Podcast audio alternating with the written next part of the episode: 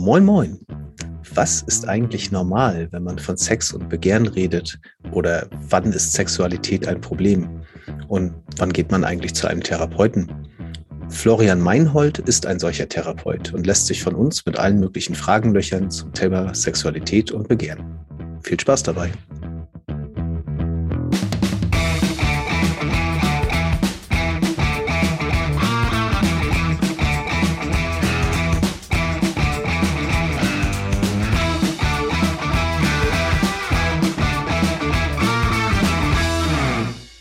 Hallo und herzlich willkommen zu unserer neuen Folge Psychotrip, unsere kleine Reise durch die große Welt der Psychologie. Ich bin Steffi und ich sitze hier gemeinsam wie immer mit Roland. Moin, moin. Aber heute sind wir mal wieder nicht alleine, sondern mit uns zusammen sitzt hier noch Florian Meinhold. Hallo.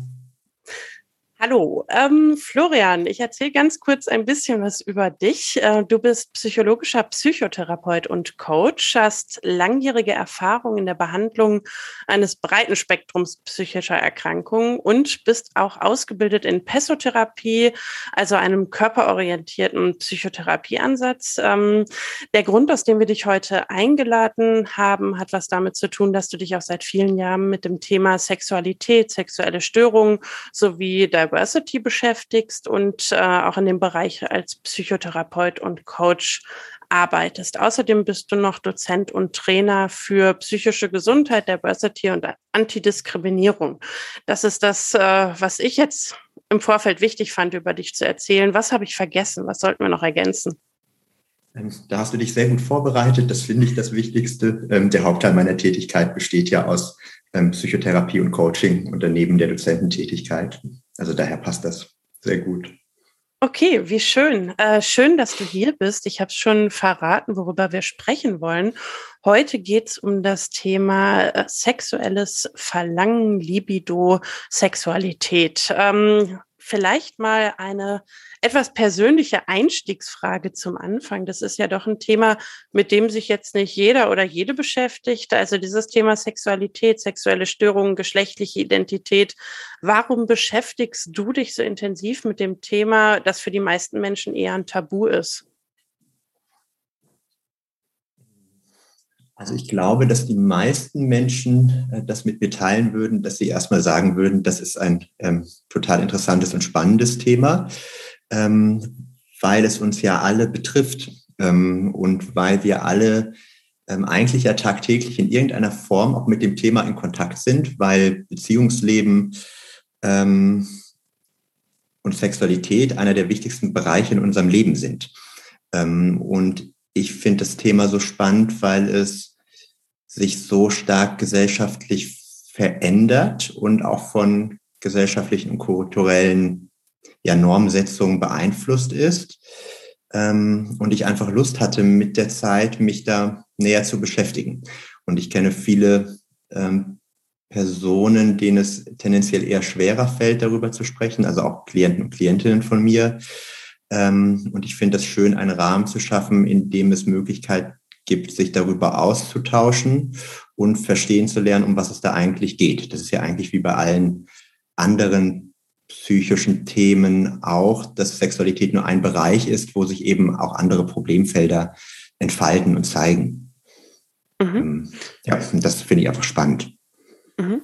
Verstehen dann, worum es geht, ist vielleicht auch ein ganz guter Einstieg, denn ich habe gesagt, sexuelles Verlangen jetzt gesteigert oder reduziert ist das, worüber wir heute sprechen wollen. Das ist was, wo jeder irgendwie ein Gefühl wahrscheinlich hat, worum es geht, aber vielleicht gar nicht so ein geteiltes Verständnis. Also lass uns doch einmal drüber sprechen, was ist eigentlich sexuelles Verlangen?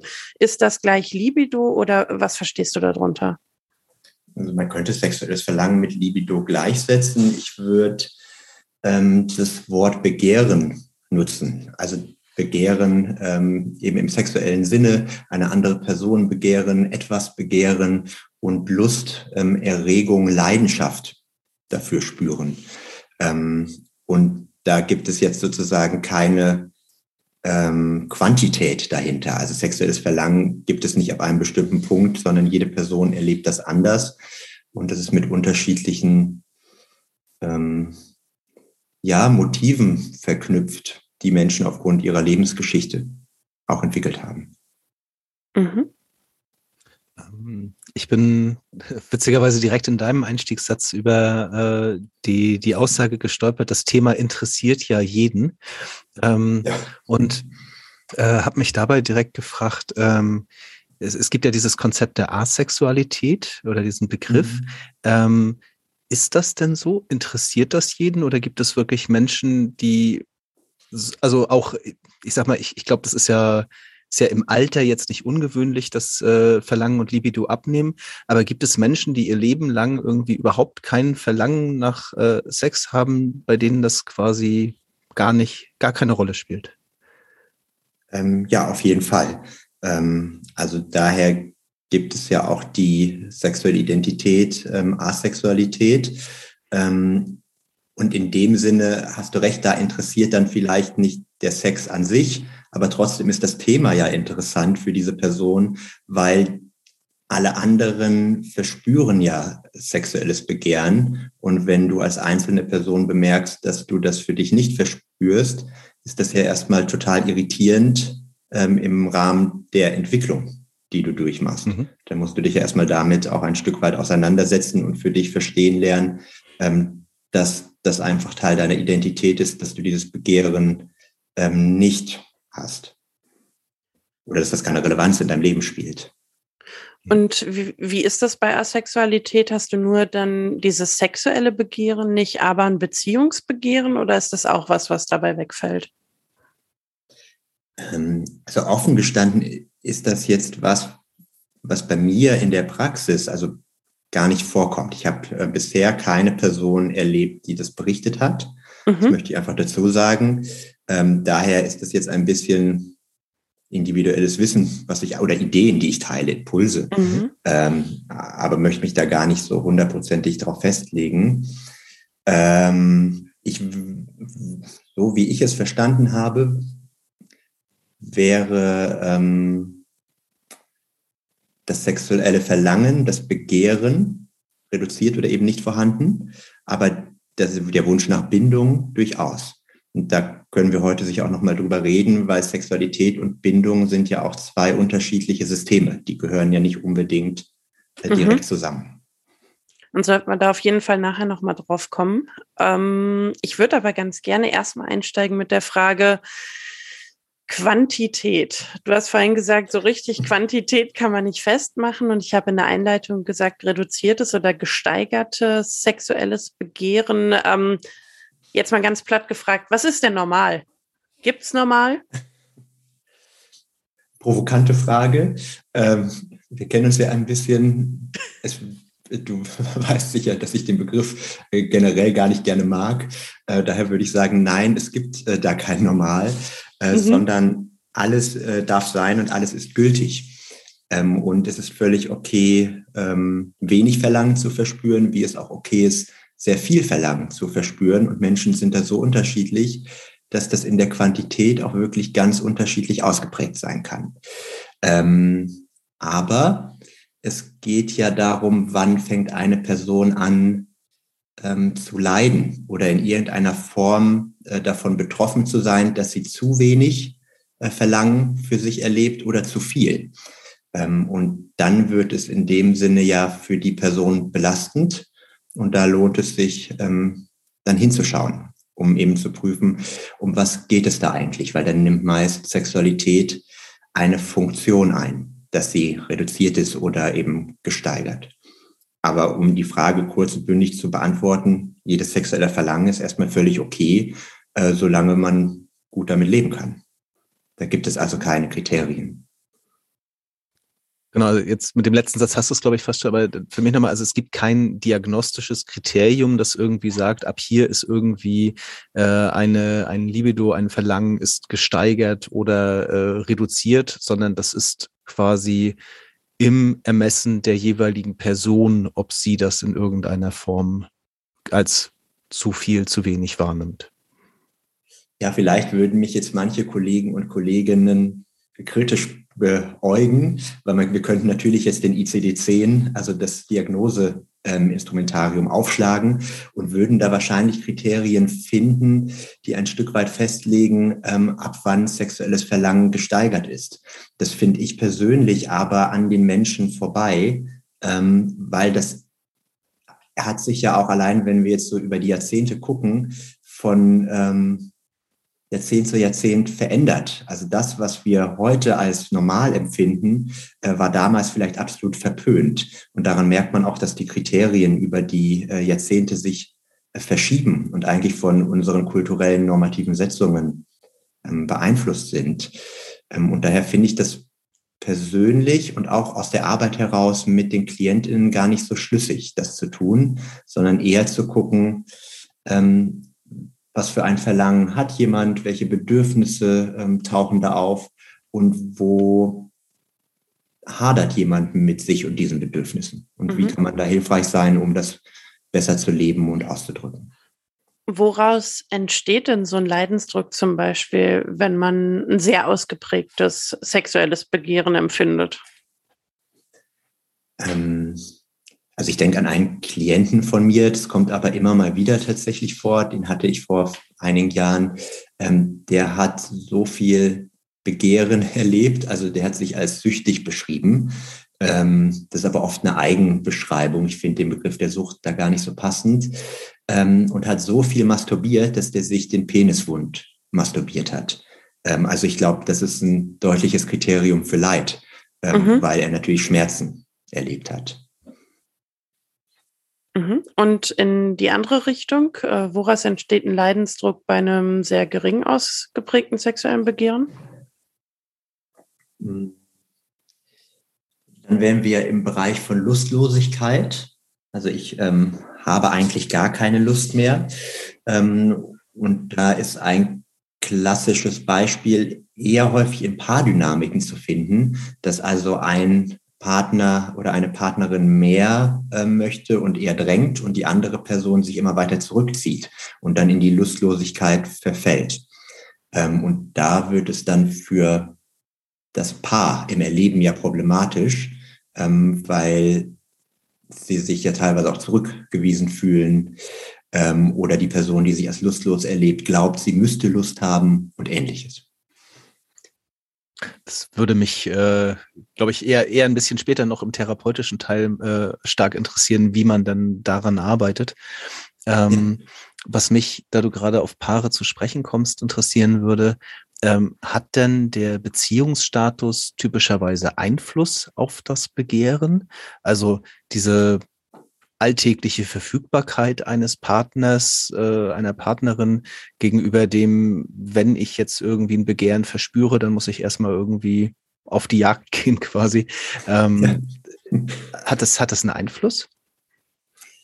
Ähm, also der Ulrich Clement, das ist, finde ich, ein toller Sexualtherapeut, der hat ein Buch rausgebracht, das heißt Guter Sex trotz Liebe. Ähm, und ein bisschen fasst es das zusammen. Ähm, also je mehr wir in Bindung sind und je mehr wir lieben und das Bindungssystem aktiviert ist, darin liegt ja auch Sicherheit, desto weniger ähm, wird eigentlich unser Verlangen auf den Partner oder die Partnerin. Äh, darunter leiden äh, Paare oft, aber das ist eigentlich ein Normalzustand, dass das sexuelle Begehren in Partnerschaften sich mit der Zeit reduziert, ähm, weil die Distanz ja auch nachlässt und wir mehr Nähe in der Bindung haben.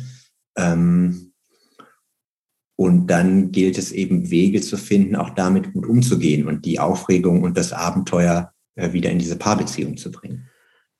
Wie hängt denn das zusammen, dass mehr Nähe weniger Sex ist? Ähm, also du kannst dir das ein bisschen so vorstellen, wie Feuer braucht Luft. Ähm, also du kannst nur Leidenschaft erleben, wenn du auch ein Stück weit Distanz hast. Und Beziehungen sind häufig von einem Harmonieideal getrieben, also der Idee, dass man ähm, ein bisschen auch versucht, den Partner eher tendenziell zu schonen, um Differenzen, also Unterschiede im Begehren, die ja unterschiedlich sein können von zwei Personen, auch auszuschließen, weil es Angst macht und die Beziehung bedrohen könnte. Mhm. Ähm, und dadurch äh, verringern wir oft Distanz, um eben Sicherheit herzustellen. Aber ohne Distanz äh, kann ich niemanden begehren, weil dann habe ich ja gefühlt die andere Person. Und ich kann nur begehren, äh, was ich oder wenig glaube, noch nicht zu haben. Das ist also sozusagen die Herausforderung in langfristigen Beziehungen, eigentlich ähm, das Begehren aufrechtzuerhalten, indem ich den anderen immer wieder neu entdecke mit neuen Facetten, Unterschiede auch durchaus lebe und zulasse, ähm, weil dann hat das einen Reiz ähm, und ein Begehren kann entstehen und daraus kann auch Leidenschaft entstehen.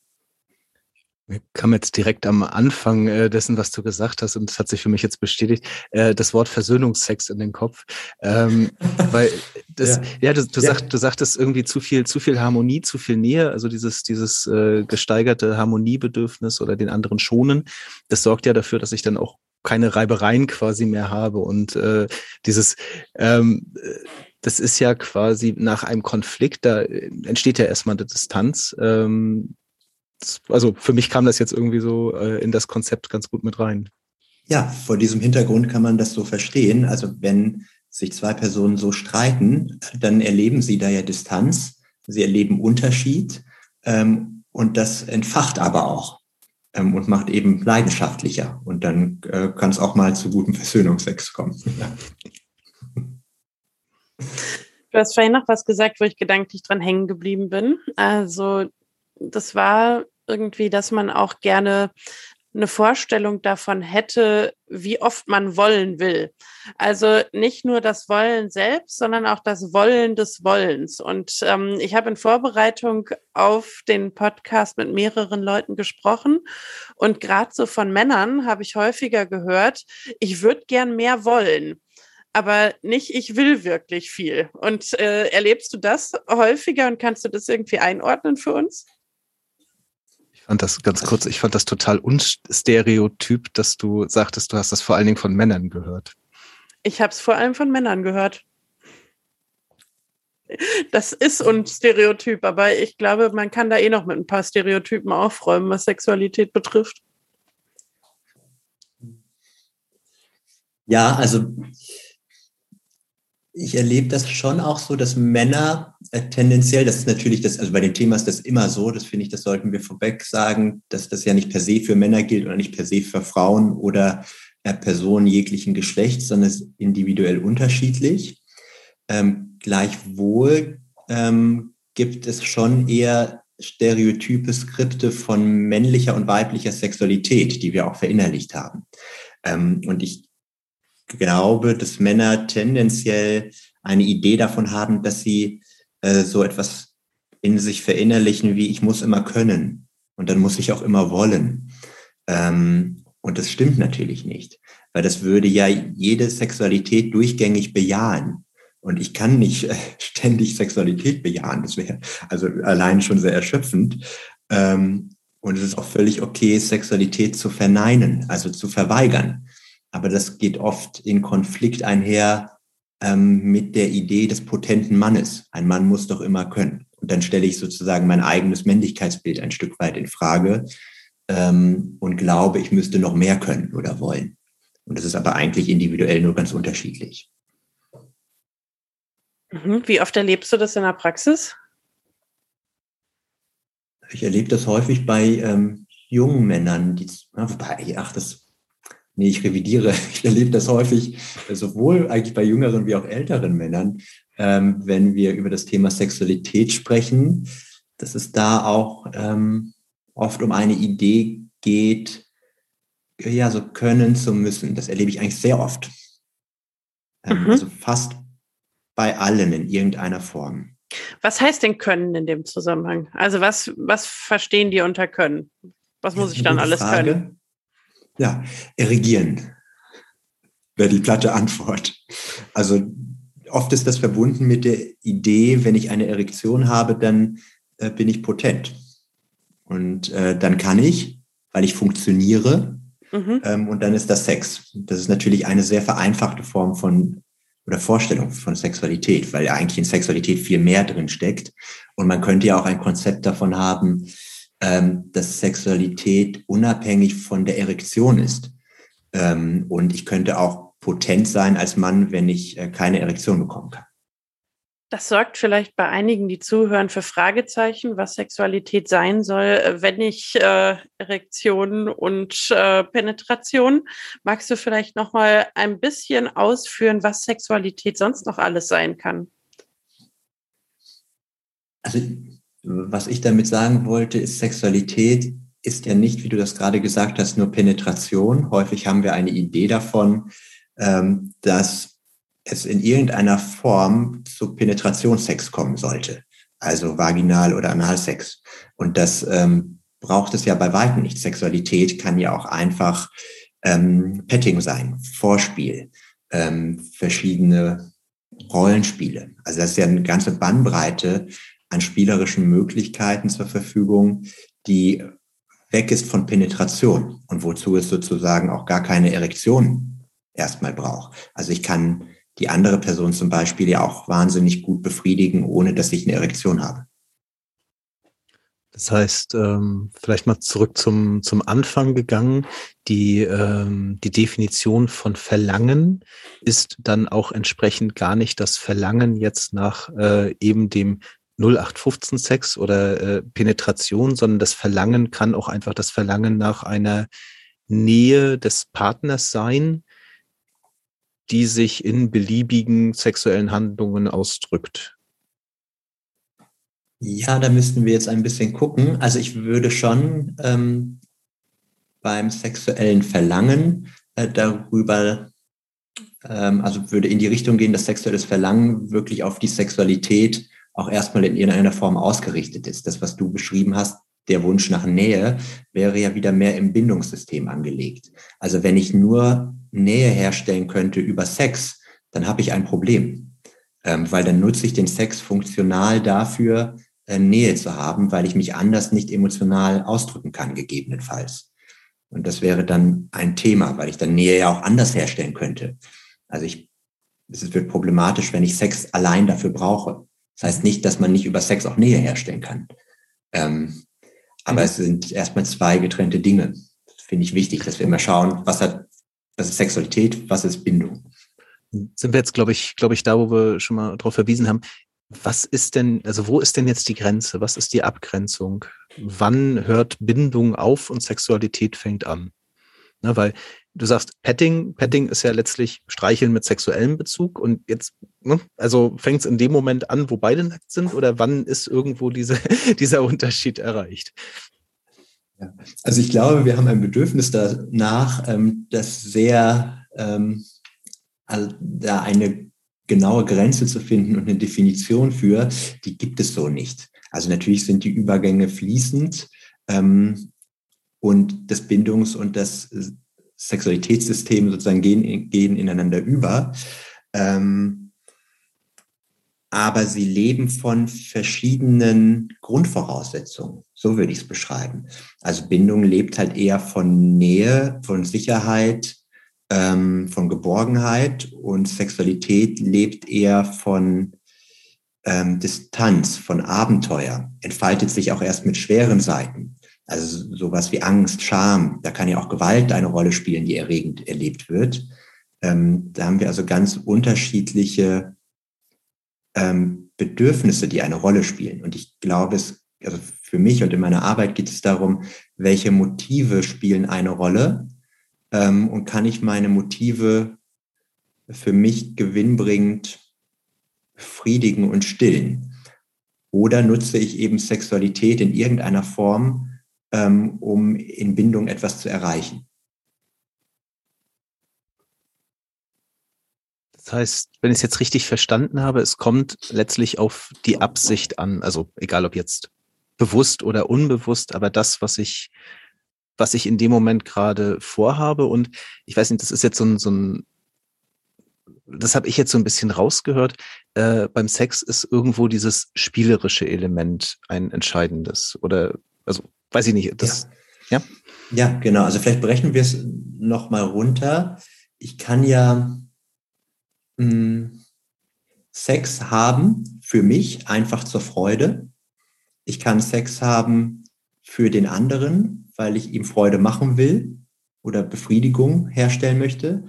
Oder ähm, das wäre also jetzt annähernd an den Sex. oder ich versuche mit Sex etwas zu vermeiden.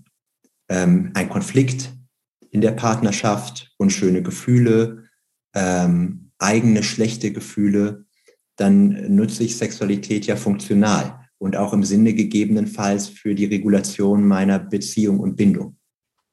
Und wenn ich das mache, dann ähm, wird Sexualität so funktionalisiert, dass es nicht mehr darum geht, Sex zu haben sozusagen, also die Freude am Sex zu erleben, sondern ich versuche etwas anderes damit zu bezwecken in meinen Motiven, die ich, ähm, ja, und meinen Bedürfnissen, die ich habe. Mhm. Spannend. Mhm. Ähm, vielleicht nochmal an diesem Beispiel, du hast gesagt, es gibt Menschen, die Sexualität benutzen, weil sie sich nicht andere, anders in Beziehungen ausdrücken können oder nicht anders Nähe herstellen können. Was ist da bei denen los? Also wie funktioniert es dann über Sexualität, die Nähe herzustellen? Was funktioniert da, was funktioniert da aber vielleicht auch nicht bei denen? Ja, also fallen mir jetzt ganz unterschiedliche Beispiele ein.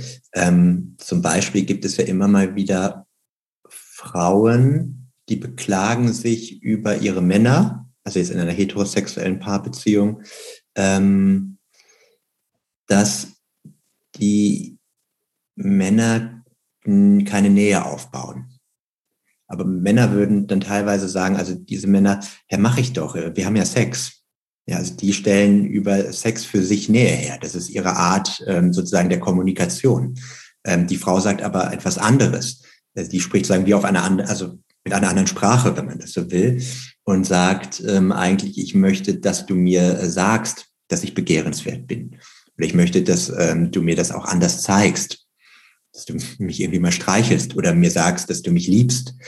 Ähm, und diese Männer, denen fällt das aber tendenziell eher schwerer und dann drücken die das durch Sex aus und sind dann aber irritiert und sagen so etwas wie, aber ich mache das doch. Also ich tue das, ja. Wir haben doch mhm. Sex. Ähm, und das ist dann nicht weniger wert. Also ich will das nicht ähm, verunglimpfen, ähm, aber es sorgt sozusagen aufgrund der verschiedenen Sprachen, die die beiden Personen haben, zu Missverständnissen. Ähm, und es kann sich lohnen, ähm, zu schauen, dass man einander darin versteht, wie man spricht. Und es kann sich auch lohnen zu schauen, ähm, wie kann es mir auch gelingen, Nähe anders auszudrücken als über Sex und für die Frau vielleicht aber auch zu lernen, vielleicht kann ich auch ähm, ein sexuelle, sexuelles Angebot als Nähe ähm, erleben und auch mhm. annehmen. Das geht ja auch, ähm, so dass beide darin ähm, so ein, ein Lernfeld haben. Mm. Also das wäre so ein Bereich und ein anderes Thema kann so etwas sein, wie wenn ich in mir die Idee trage, ich bin nicht so liebenswert, dann kann sich, ich ähm, überspitze den Satz jetzt absichtlich, gefickt werden, anfühlen wie geliebt werden. Ähm, also lasse ich mich äh, ständig ficken und fühle mich geliebt. Dann geht es aber nicht mehr um Sex, dann geht es darum, dass ich über Sex ähm, mir meinen Wert hole und das Gefühl, geliebt zu sein. Und das mhm. natürlich aber nie reicht. Ich versuche nur, ähm, Leere zu füllen. Also ich kann Sexualität sagen aus der Leere heraus betreiben oder eben aus der Fülle. Und sie wird problematisch, wenn ich es aus der Leere heraus betreibe. Mhm. Wer will? Na gut, dann mache ich noch weiter. Ich habe äh, nämlich noch einige Fragen. Ähm, wir haben jetzt viel auch darüber gesprochen, männliche Stereotype von Sexualität, immer können, immer wollen, nicht so stark in eine Kommunikation reingehen. Welchen Einfluss haben Männlichkeits- und Weiblichkeitsstereotype auf Sexualität und was sind so typische ja, Stereotype, Skripte für Frauen? Also wenn du nach Geschlechtsstereotypen Skripten fragst, finde ich es vorweg noch einmal wichtig zu betonen, dass wir über Stereotype sprechen, also über ähm, ja, generalisierte Verallgemeinerungen, ähm, die wir treffen.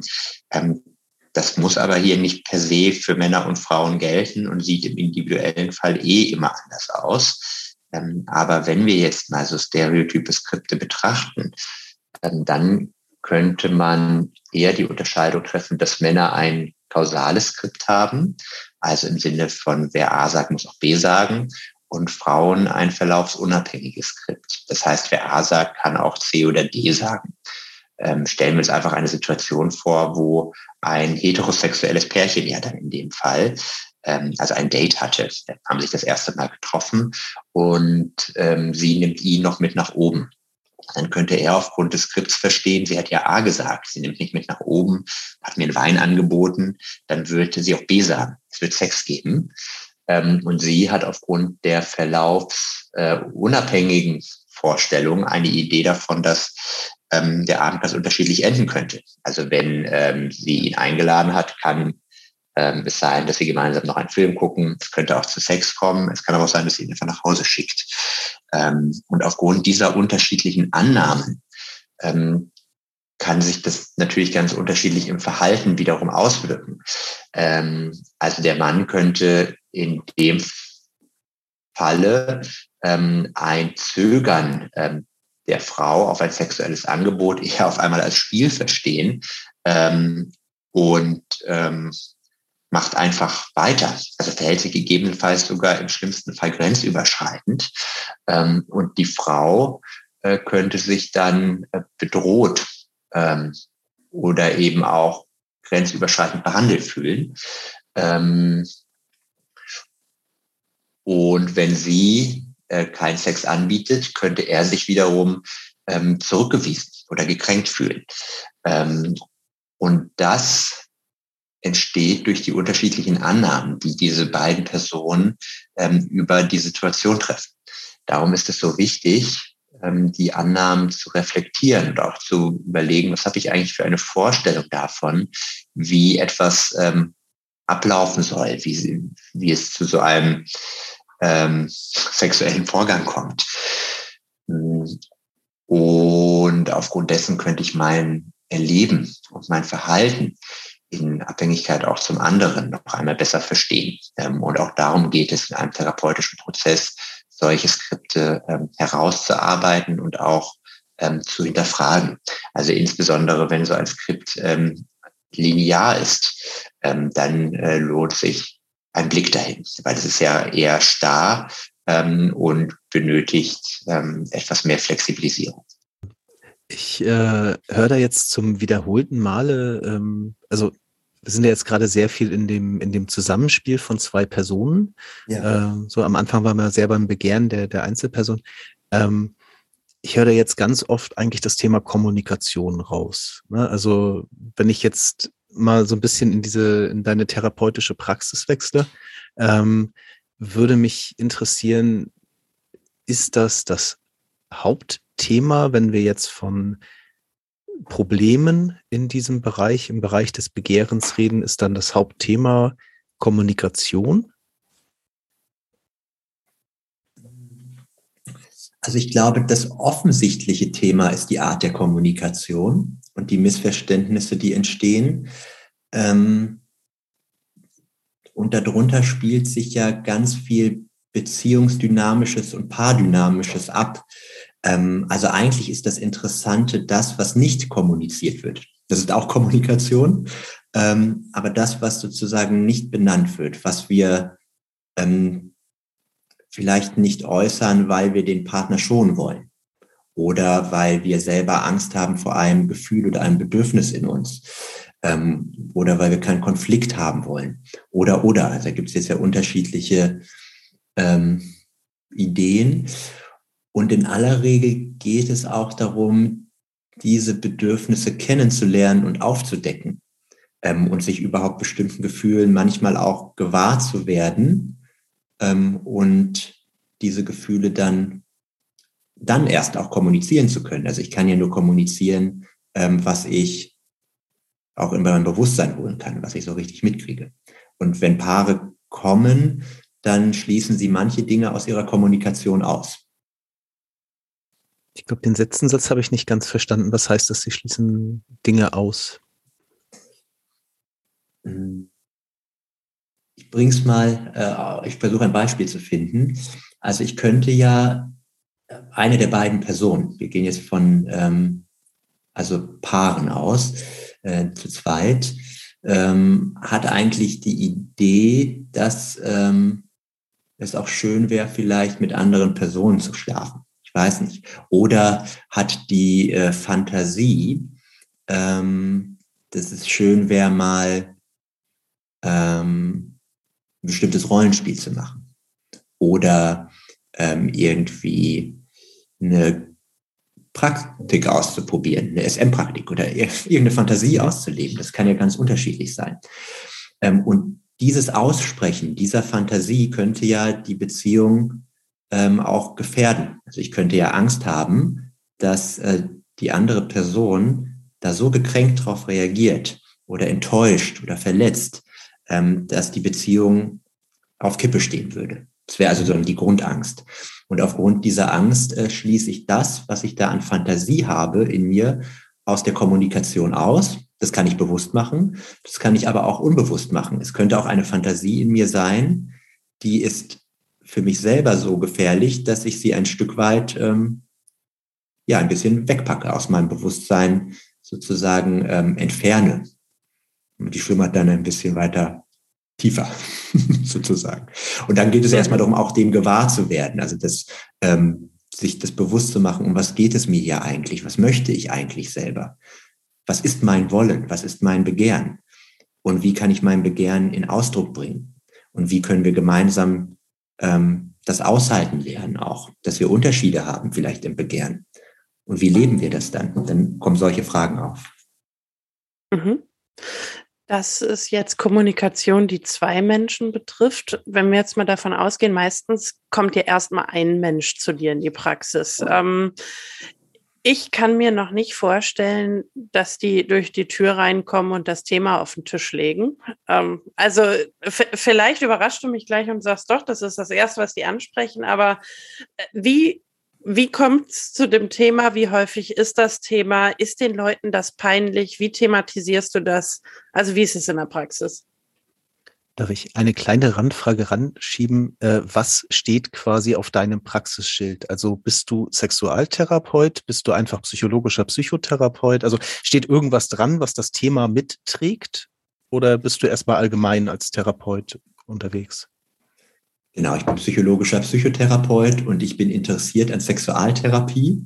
Ähm, ich habe aber keine äh, spezifische Ausbildung in Sexualtherapie, sondern ich habe mich einfach selber viel damit beschäftigt, ähm, habe eine Supervisorin, also eine kollegiale ähm, Fachberatung sozusagen in, ähm, also als eine Therapeutin, die den Beruf schon ganz lange macht und die ist Sexualtherapeutin und von der ähm, lasse ich mich begleiten.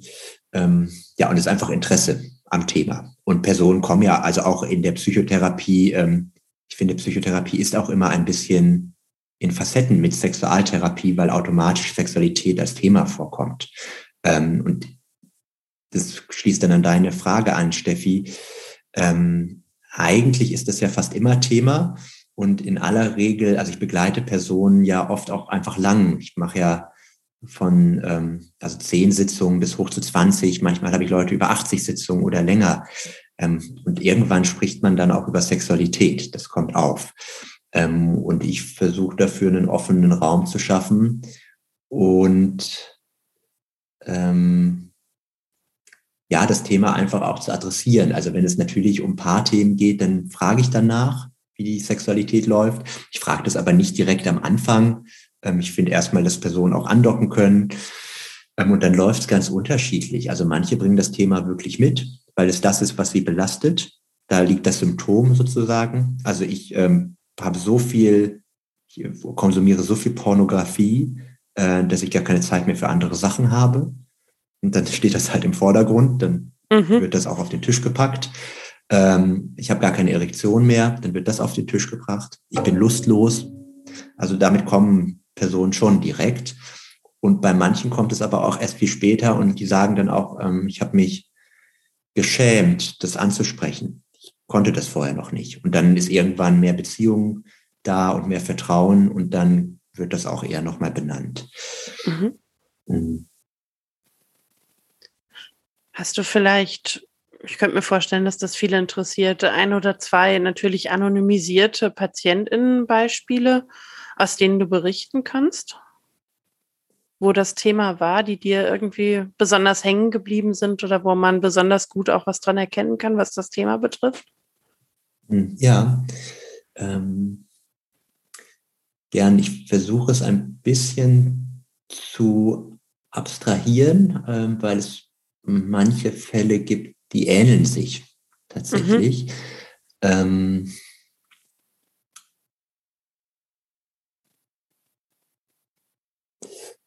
also gehen wir nochmal in, in den Bereich von ähm, sexueller Sucht, ja, also starkes sexuelles Verlangen. Ähm, häufig wird das dann von den Klienten als Sucht beschrieben. Ähm, und das hat meist eine hohe Funktion. Also das dient einem gewissen Zweck. Ähm, und ich hatte zum Beispiel einen Klienten, ähm, der konnte mit ganz vielen Frauen schlafen. Das war auch ähm, wunderbar möglich. Ähm, aber sobald es ein bisschen näher wurde, also so, da haben wir wieder das Bindungsthema drin, sobald mehr Nähe, mehr Bindung und ein bisschen mehr Vertrauen entstanden ist. Ähm, also die Frau musste zum Beispiel nur sagen, ja, ähm, hier ist ein vertrauensvoller Raum, das ist kein Problem irgendwie, alles, wir können alles hier teilen. Äh, dann äh, war es schon schwer, überhaupt eine ähm, Erektion zu bekommen für den. Ähm, und obwohl der, und der hatte trotzdem ganz viel sexuelles Verlangen. Aber sobald viel Bindung da war, war es schwer, Sexualität zu leben.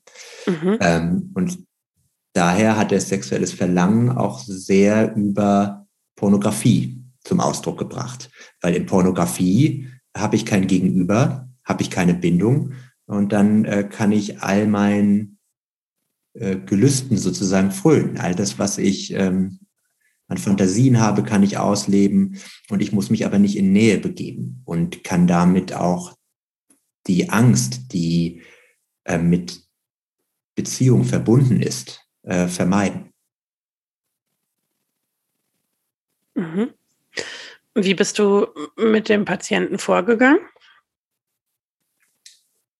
Ähm, also das, was ich jetzt erzählt habe, das gilt es ja erstmal auch ein Stück weit ein bisschen wie bei einer Zwiebel zu schälen, also das gemeinsam zu verstehen, also Schicht für Schicht.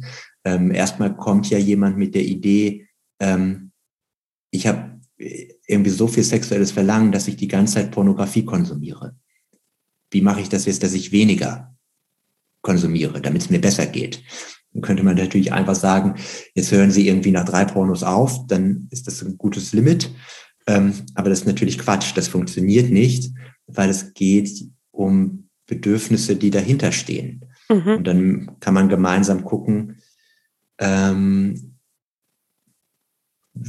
wann äh, konsumiert er Pornografie, wie viel konsumiert er, ähm, mit welchen, mit welcher Intention. Kann er das, was er in der Pornografie findet, auch mit Menschen finden? All das wären ja Fragen.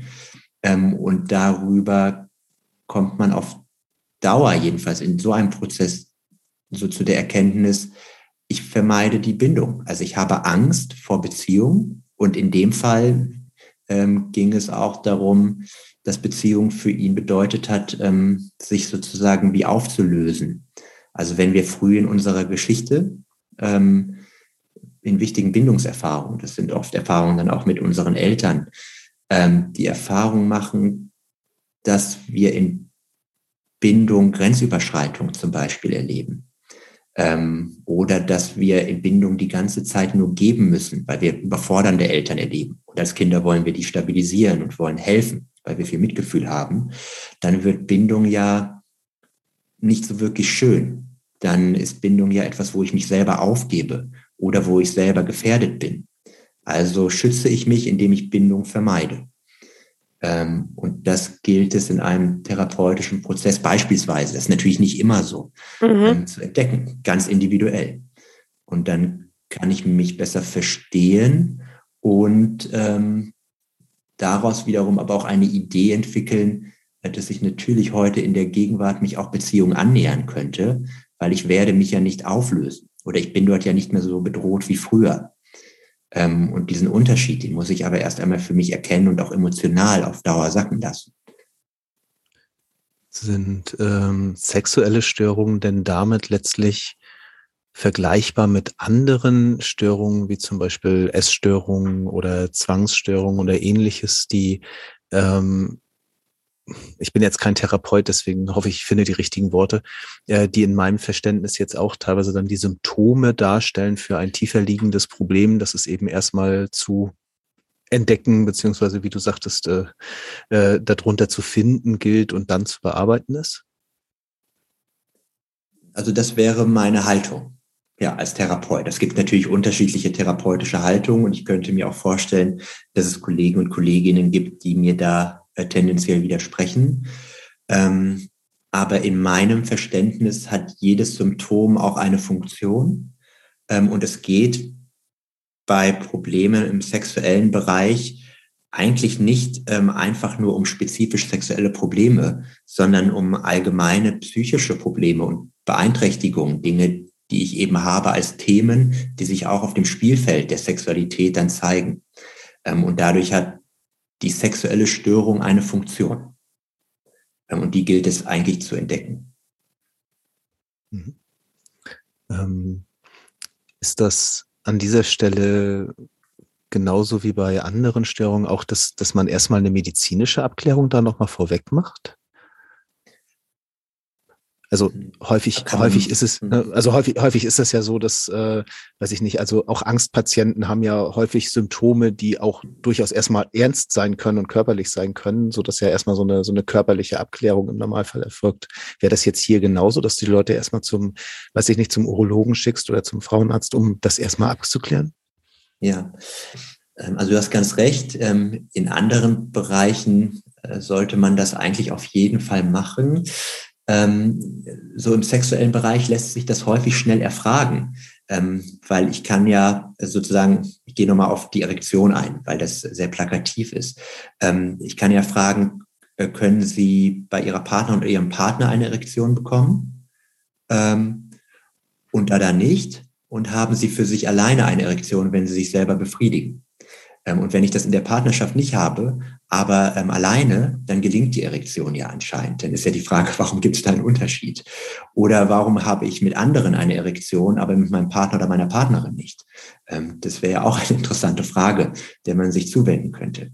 Wenn ich jetzt aber nie eine Erektion erlebe, also durchgängig, äh, dann würde ich es körperlich abklären lassen, äh, weil dann müsste man ja schon gucken, ähm, ist die Funktion in dem Sinne äh, tatsächlich äh, gestört? Also gibt es da ein medizinisch-körperliches Problem, ähm, wo ich durch eine ganz andere Intervention, die medizinisch ist, Abhilfe leisten kann? Also wir können sozusagen immer unterscheiden, ähm, hat die Störung eine Funktion oder ist die Funktion gestört? Und das gilt es herauszufinden. Sehr schön. Ich glaube, wir müssen so ganz langsam Richtung Ende gucken, kommen. Aber Steffi, du hast gesagt, du hast noch ganz viele Fragen. Deswegen äh, lasse ich Eine. dich einfach noch mal ein bisschen zu Wort kommen. Eine habe ich auf jeden Fall noch. Du hast gesagt, es geht viel ums Verstehen und erstmal die Funktionalität zu verstehen, was dahinter steckt, auch an Bedürfnissen.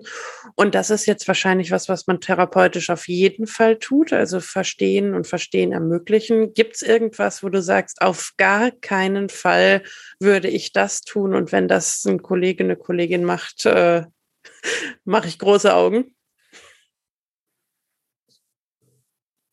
Ja, über etwas lachen, also da, sich darüber amüsieren, äh, das würde ich nicht tun. Also ich würde alles sehr ernst nehmen, egal was beschrieben wird.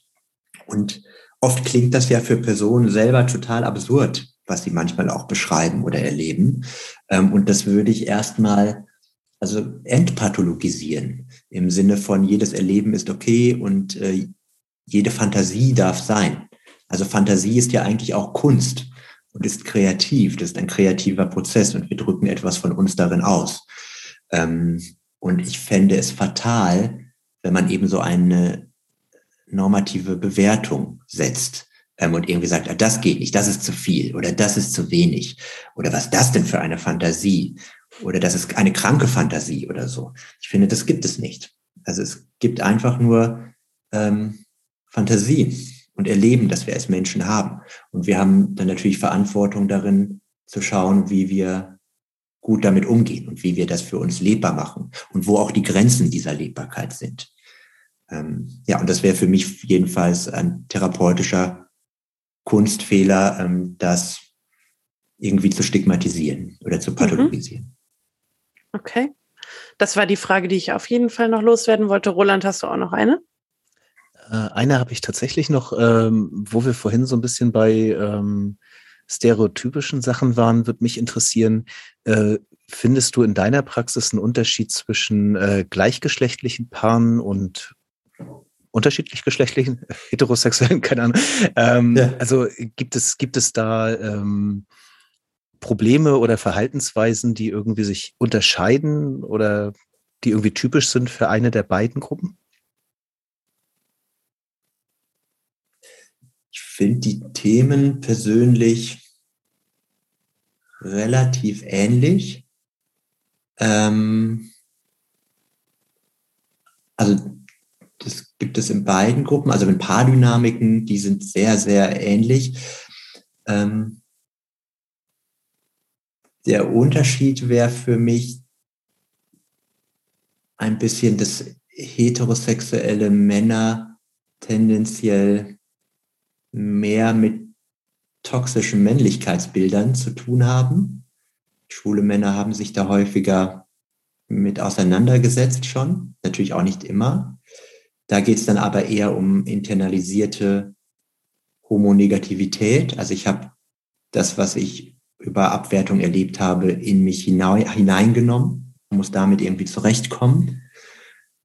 Ähm, das finde ich ist ein Unterschied.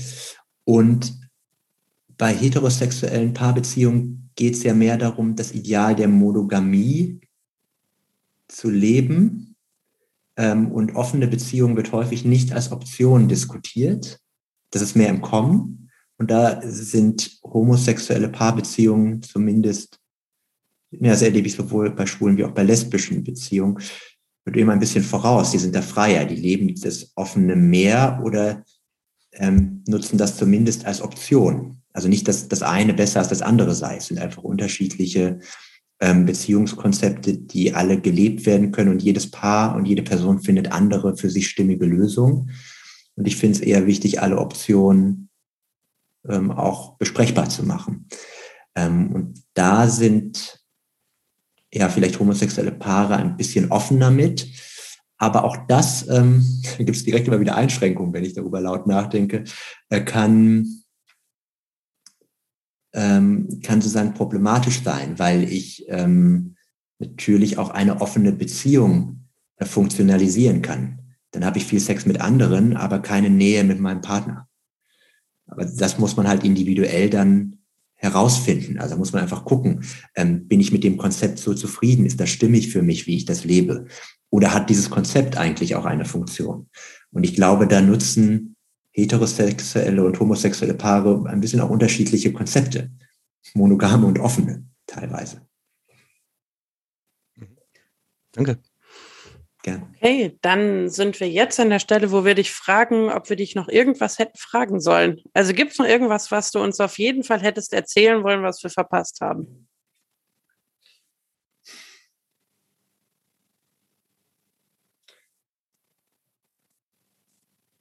Nö. Nicht, dass ich wüsste. Wie schön. Dann gibt es noch zig Themen, auf die wir noch genauer hätten eingehen können und Richtungen, in die wir hätten abbiegen können. Aber wir sind sowieso schon ein klein bisschen länger, als wir sonst sind. Also Dankeschön für die äh, Antworten auf unsere zahlreichen Fragen. Und wir, wir schließen, wie wir immer schließen. Und ich frage Roland, Roland, was nimmst du aus der Diskussion mit? Hm, ganz viel. Ähm, hängen geblieben ist mir, ähm, das Thema der Nähe und dass Sexualität äh, Distanz braucht, um zu funktionieren. Ich drücke das jetzt mal so in meinen Worten aus, wie es bei mir hängen geblieben ist. Äh, und das, ja, das, das klingt für mich total logisch, aber ich habe da noch nie drüber nachgedacht und äh, finde das ein sehr spannendes Thema. Und ansonsten habe ich deine, deine Buchempfehlung einfach mal äh, mir gemerkt und äh, werde da vielleicht auch mal reinschauen. Vielen Dank dafür. Ja. Steffi, wie ist es bei dir? Was nimmst du mit? Ich hatte den gleichen Punkt auf dem Zettel stehen, aber ich hatte auch noch einen zweiten. Und ich nehme äh, das mit, was ich eigentlich auch, Flo, wenn wir uns privat unterhalten, immer wieder mitnehme. Es geht ums Verstehen. Also wirklich zu verstehen, wie alles zusammenhängt und dass Sexualität nur ein Bereich ist, in dem sich die Lebensthemen, die einen noch sonst bewegen, dann ausdrücken und äh, die sich da widerspiegeln. Und das ist mir heute nochmal klarer geworden und ein Gedanke, der auf jeden Fall immer wieder und auch heute hängen bleibt. Vielen Dank und damit würden wir uns für heute verabschieden und sagen bis zum nächsten Mal. Alles klar. Bis dann. Tschüss. Danke. Ciao.